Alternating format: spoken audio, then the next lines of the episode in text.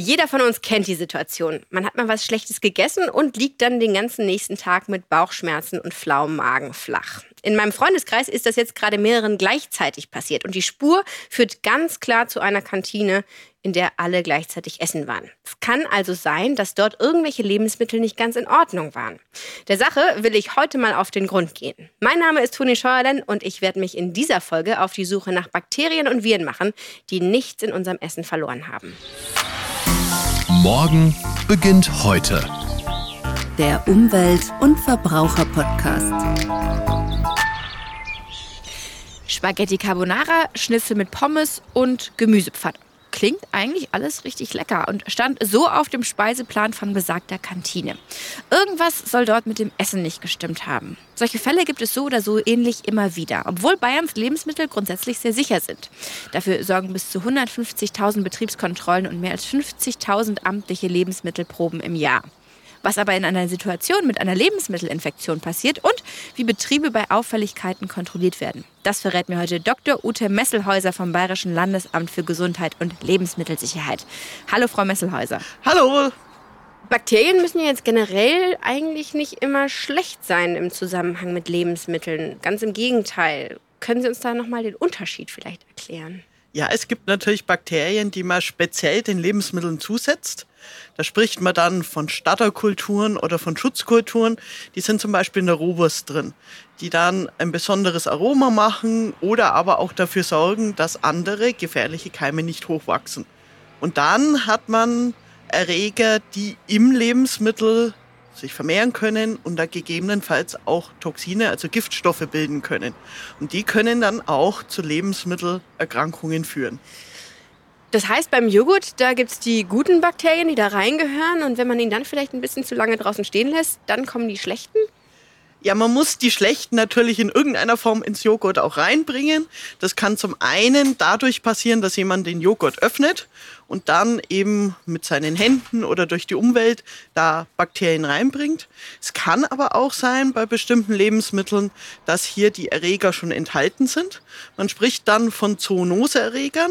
Das sind Erreger, die vom Tier auf den Menschen übertragen werden. Und das kann entweder direkt gehen, also wenn man Tierkontakt hat, oder eben auch im Lebensmittelbereich indirekt, wenn man das Lebensmittel verzehrt. In unserem Fall waren wahrscheinlich Bakterien oder Viren im Spiel, die nicht gut für uns Menschen sind. Das haben die Gäste in der Kantine schnell zu spüren bekommen. Wie werden denn die Behörden auf so einen Fall überhaupt aufmerksam oder wohin wenden sich denn Betroffene am besten? Also es ist ganz unterschiedlich. Es kann natürlich sein, dass die Betroffenen zum Arzt gehen und dann der Arzt feststellt, dass mehrere Personen bei ihm aufschlagen, die im gleichen Restaurant gegessen haben oder in der gleichen Kantine. Es kann aber auch sein, dass sich natürlich eine Person beschwert über ein nicht schmeckendes Essen oder dann eben über eine Erkrankung, die Leute beschweren sich zumeist bei der Behörde vor Ort. Das kann sein das Gesundheitsamt oder die Lebensmittelüberwachung. Dann müssen natürlich verschiedene Punkte im Vorfeld dann erstmal abgeklärt werden. Dafür gibt es einen Fragekatalog. Welche Fragen stehen denn da so drin?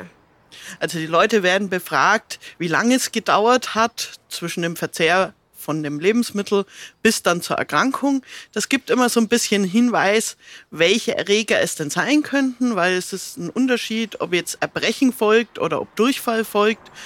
Es wird natürlich nach den Lebensmitteln gefragt, die verzehrt worden sind, nach den vielleicht Gemeinschaftseinrichtungen, wo die Leute waren. Also das gesamte Drumherum um die letzten ein, zwei, drei Tage, je nachdem, welchen Erreger man im Verdacht hat. Es gibt auch Erreger, wo man dann eine Woche oder länger abdecken muss.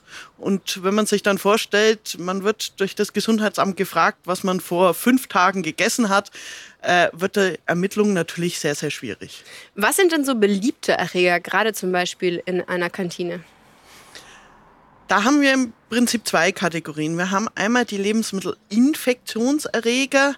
Da nimmt man sehr geringe Mengen auf. Da gehören zum Beispiel die Salmonellen dazu. Und die führen dann nach einem Tag, maximal fünf Tagen zu Durchfall.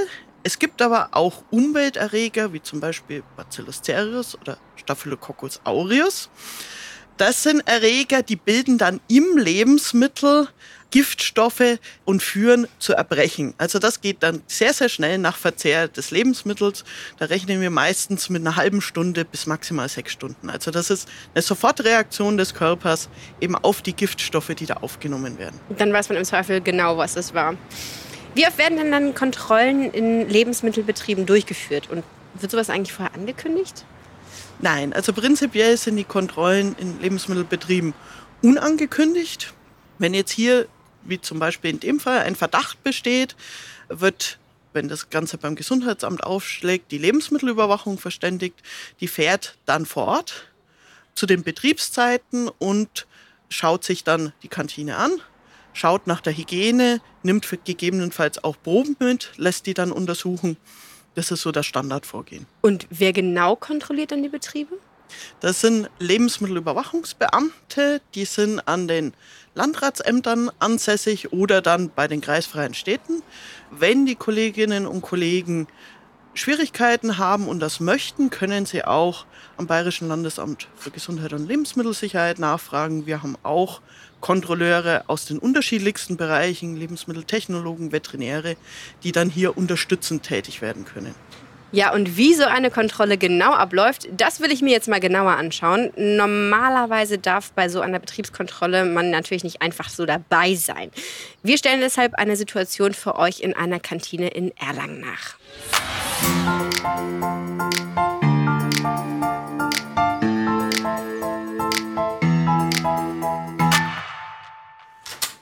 Also auch wenn das jetzt hier nur ein Beispiel ist, wir werden die Betriebskontrolle genauso durchführen, wie es auch in Wirklichkeit passieren würde, richtig? Genau.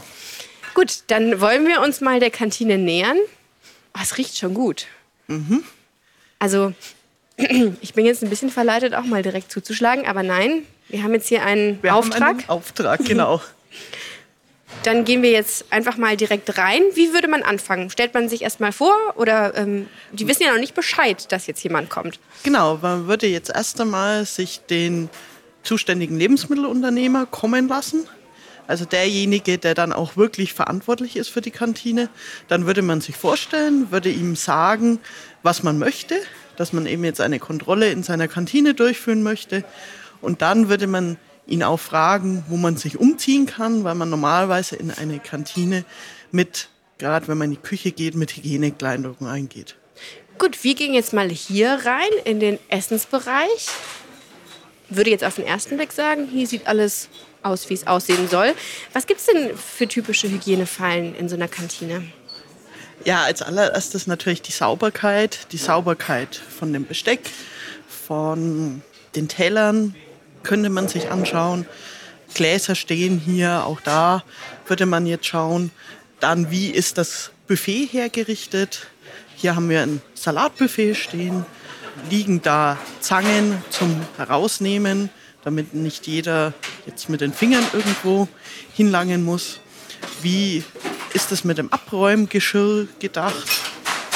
Steht das auch etwas weiter weg von den eigentlichen Lebensmitteln?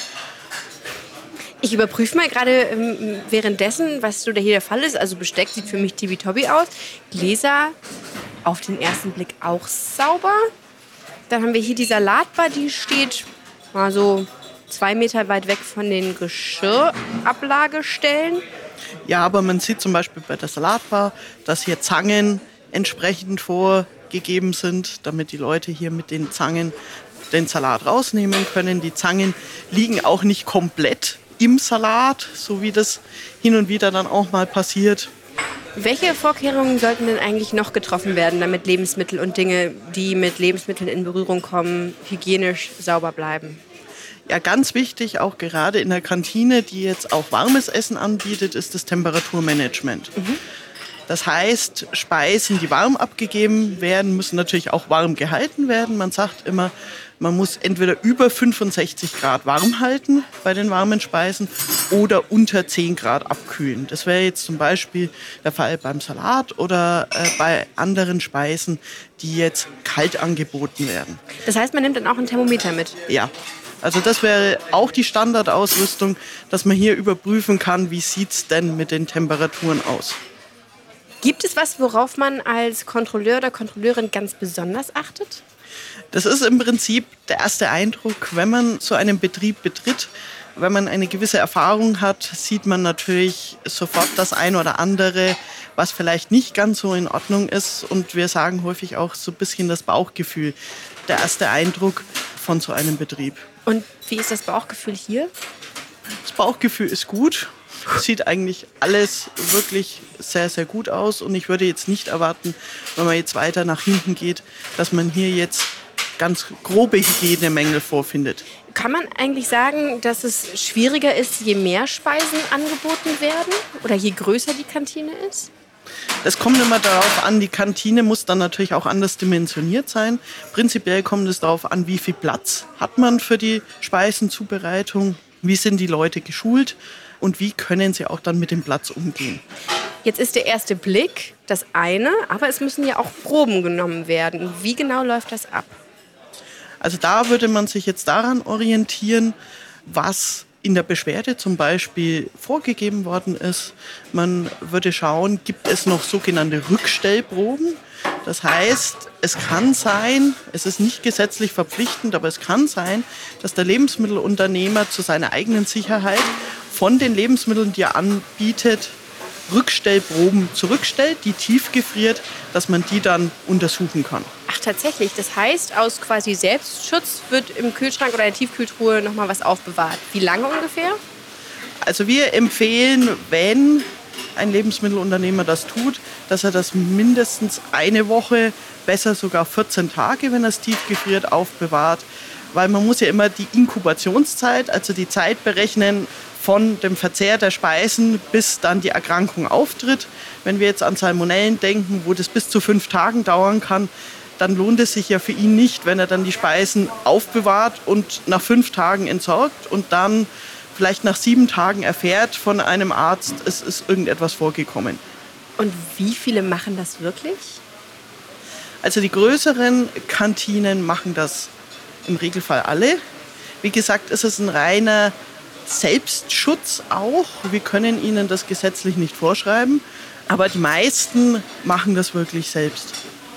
Gibt es eigentlich auch Stichproben, die einfach so willkürlich durchgeführt werden oder ist das schon auch immer basierend auf einem Hinweis?